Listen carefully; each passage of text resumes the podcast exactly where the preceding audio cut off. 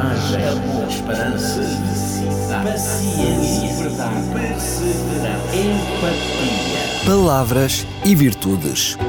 Um programa onde a origem e o sentido das palavras abraçam as virtudes que inspiram a vida. Com a apresentação de Jorge Machado. Olá, estimado ouvinte, estamos de volta ao mundo das palavras. Está no ar mais uma edição de Palavras e Virtudes, uma habitual presença aqui na sua estação preferida, Rádio Clube de Sintra. É muito bem-vindo. A palavra que escolhi para a nossa pequena reflexão define uma das mais raras e extraordinárias virtudes: compaixão. Etimologicamente, a palavra compaixão originou-se a partir do latim compassionis, que quer dizer sentimento comum ou união de sentimentos. Uma palavra cujo significado está muito próximo de empatia, que é a virtude daquele que sente a dificuldade do próximo como se estivesse no seu lugar.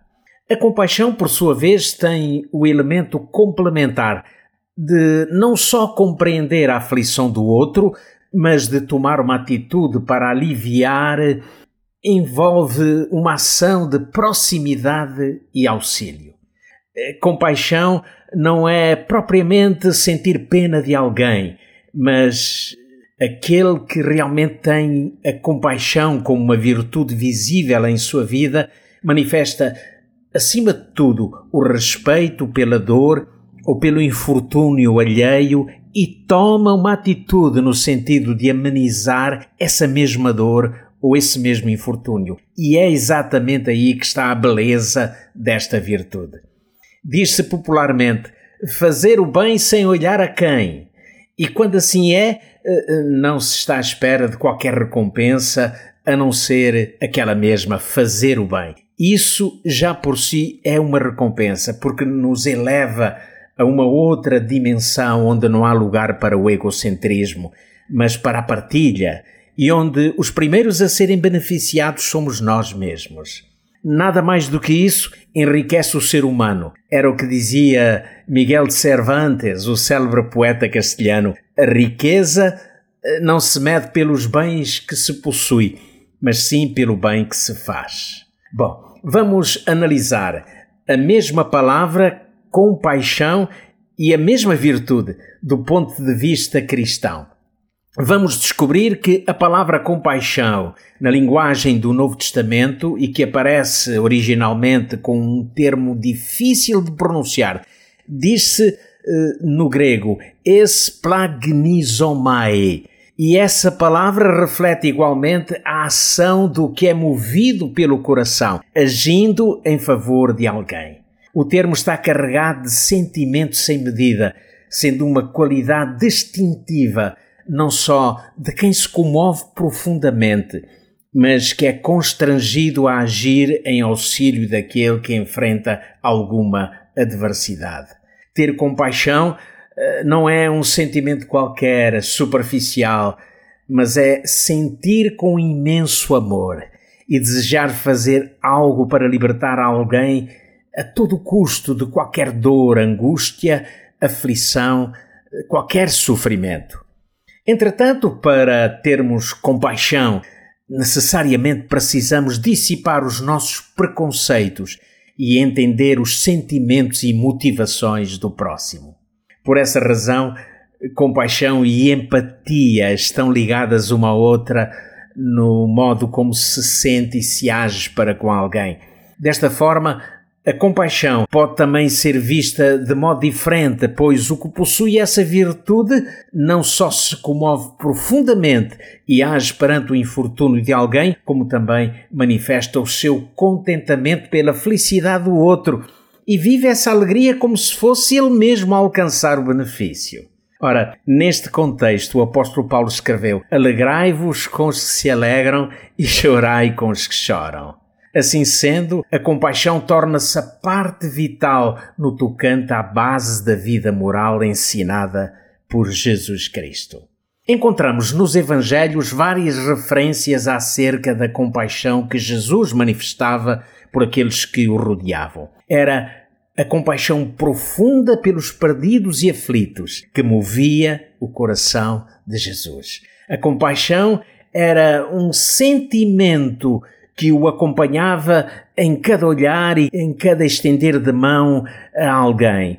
Tomamos como exemplo três episódios relatados nos Evangelhos de Mateus e Lucas. No primeiro caso, Jesus é interpelado por dois cegos que se encontravam à beira do caminho e que, numa atitude de fé, lhe suplicam por auxílio. O texto diz que Jesus, movido de íntima compaixão, tocou-lhes os olhos e imediatamente recuperaram a vista. Eh, no segundo episódio, é relatado que Jesus dirigia-se à cidade de Naim quando se cruzou com uma multidão que levava um defunto, ainda jovem, eh, filho único de sua mãe que era viúva. O relato diz-nos que, vendo-a, o Senhor moveu-se de íntima compaixão por ela e disse-lhe: Não chores. E chegando-se, tocou o esquife, e os que o levavam pararam, e disse: Jovem, a ti te digo, levanta-te. E o defunto assentou-se e começou a falar e entregou-o à sua mãe. No terceiro episódio, vemos Jesus a olhar para as multidões e, segundo o texto, teve grande compaixão por elas, porque estavam aflitas e exaustas como ovelhas que não têm pastor. Pois é, não importava quem eram e como estavam. Jesus teve compaixão e por isso agia em benefício de todos, assim como fez conosco, tomando o nosso lugar na cruz, para que todo aquele que nele crê não pareça, mas tenha a vida eterna. Nos exemplos de compaixão deixados por eh, Jesus, aprendemos que não é preciso passar a gostar de alguém para manifestar compaixão. A verdadeira compaixão move-nos a fazer o bem a todos, mesmo àqueles que não conhecemos bem e até aos que nos são contrários. A isenção ou imparcialidade são também características notórias daquele que exerce genuína compaixão. Amigo ouvinte, todos somos chamados a uma reflexão sobre a forma como olhamos e agimos em relação aos que nos rodeiam. Pensemos, uh, sobretudo, em como temos agido para com aqueles que passam por nós nesta caminhada da vida, cheia de perplexidades e tribulações. São muitos os que no mundo de hoje clamam por compaixão e por vezes estão bem perto de nós. Não é necessário um grande motivo para fazer o bem. Há sempre algo que podemos fazer uns pelos outros, ainda que seja algo muito simples. Foi muito bom estar mais uma vez consigo, amigo ouvinte. Por hoje é tudo. Um grande abraço. Até breve.